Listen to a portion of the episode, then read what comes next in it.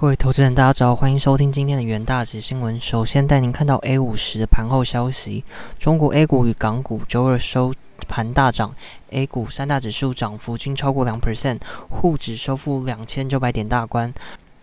恒生科技指数更写下十月二十九日以来的最大涨幅。利多是社群媒体传出中国政府准备逐步松绑清零政策的消息。沪指周二收盘净涨二点六二 percent，报二两千九百六十九点二。深成指净扬三点二四 percent，报一万零七百三十四点二五点。创业板指数涨三点二 percent，报两千三百三十七点六五点，两市成交额合计人民币九千七百七十五亿元，北向资金净买入六十一点一五亿元。旅游、酒店、餐饮、酿酒、保险、食品、餐饮类股走高，农业、券商、建材、有色、汽车、建筑、医药类群股齐扬。香港恒生指数收盘大涨五点二三 percent，为十月五日以来最大涨单日涨幅。恒生科技指数也飙涨七点八 percent。彭博报道，A 股市场下午扩大涨势。网上流传未经证实的社群媒体帖子显示，中国决策官员成立一个委员会，评估清零政策退场的各种情境。施瑞集团合伙人兼首席经济学家洪浩说：“从市场的反应可看出，投资人多么渴望中国解封。”不过，过去股市也曾因类似传闻的走高，但在北京坚持清零的政策下，投资人的希望落空。与此同时，财新传媒 Market 周二发布的数据显示，十月制造业 PMI 为四十九点二，较九月高一点一个百分点。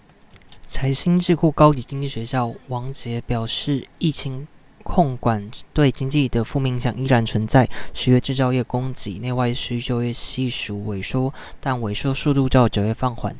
接下来带您看到能源市场的新闻。阿拉伯联合公国的能源及基础部长马兹鲁伊于三十一日表示，OPEC Plus 始终致力于维持全球原油市场的稳定，必要时仅需一通电话，OPEC Plus 便会出手协助。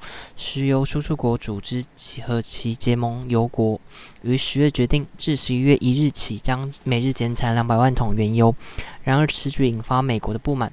美国总统拜登痛批此举短视尽力，更宣布释出战略储油以平衡全球市场。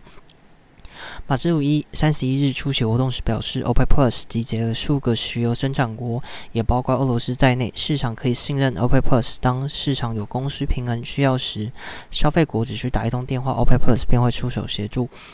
OPEC Plus 同时于三十一日发布二零二二年全球石油展望，内容显示，OPEC Plus 调高了全球中长期石油需求的预估，并预期二零二五年石油需求为每日一点零五亿桶，估计二零三五年全球需求将成长十三 percent 至每日一点零九五亿桶，二零四零年、二零到二零四五年的需求预测则分别为每日一点零八亿亿桶与一点零八二亿桶。上调至每日一点零九八亿桶。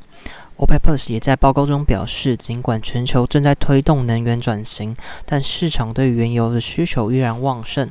到二零四五年，全球石油产业仍需要十二点一兆亿美元的投资，方能满足市场需求并消除能源安全的疑虑。接下来带您看到金属市场的消息。世界黄金协会 （WGC） 周二表示，各国央行在2022年第三季购买了创纪录的399吨美黄金，价值约200亿美元，这有助于提振全球对黄金的需求。这一数字达到去年同期的近四倍，也使今年迄今购买总量达到。至一九六七年以来最高，当时美元还采用金本位制。各国央行基于分散外汇储备等因素，会选择购买黄金。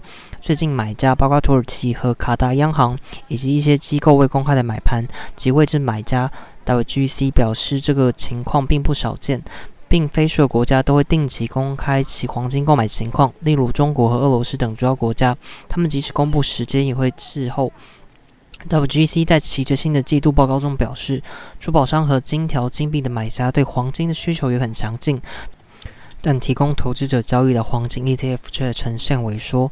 WGC 表示，ETF 抛售推动今年第三季金价下跌八 percent，但这种价格下跌有助于刺激对珠宝的需求，并指出七月至九月全球黄金需求总量为一千一百八十一吨，较二零二零一年同期九百二十二吨增长二十八 percent。截至九月的一年中，需求已恢复到疫情的水准。商品分析师表示，尽管各国央行需求强劲，但黄金价格主要取决于宏观经济情绪和美元走势等外部因素影响。他补充说道，在联准会周三发布声明之前，贵金属一直处在于压力之下。接下来带您。进到三分钟听股期的部分，首先带您看到台光电期货。台光电二零二三年规划送样新款手机材料给美系大厂新机种认证，新材料可以减轻杂讯与加快传输速度。而中系厂商规划二二零二三年推出新机种数量增加，且五 G 手机渗透率提升，产品组合有望好转。远大企业研究团队认为，公司在第四季预期将进入淡季，但供应链库存已急降至安全水位，加上五 G 手机渗透率提升以及新款伺服器渗透率提升，产品组合改善有利公司营运。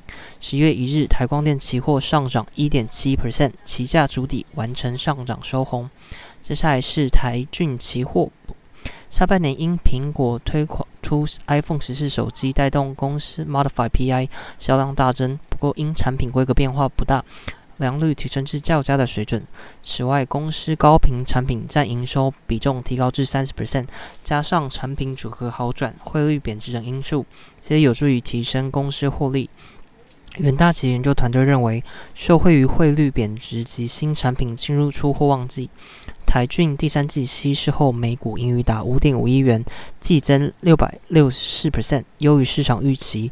十月一日，台骏期货上涨六点二二 percent，期价大量大涨，越过季线。